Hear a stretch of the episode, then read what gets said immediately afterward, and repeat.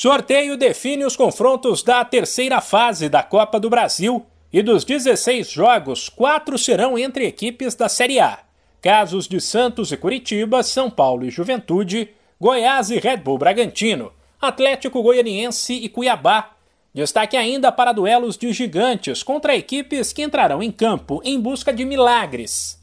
Casos de Palmeiras e Juazeirense, Corinthians e Portuguesa do Rio de Janeiro, Altos e Flamengo, Atlético Mineiro e Brasiliense.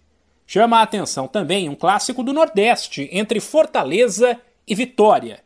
Os demais confrontos da terceira fase da Copa do Brasil serão Ceilândia e Botafogo, Fluminense e Vila Nova, Bahia e Azuris, Tombense e Ceará, CSA e América, Remo e Cruzeiro, Tocantinópolis e Atlético Paranaense.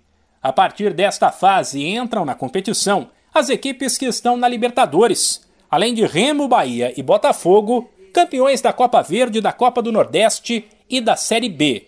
Outra novidade é que a definição dos classificados começa a ser em partidas de ida e volta. Os jogos de ida da terceira fase serão entre 19 e 21 de abril, e os de volta entre 10 e 12 de maio. O gol fora de casa não é usado como critério de desempate. Portanto, se não houver um vencedor na soma dos dois placares, a decisão vai para os pênaltis. Sem esquecer que gigantes como o Vasco e a dupla Grenal já foram eliminados.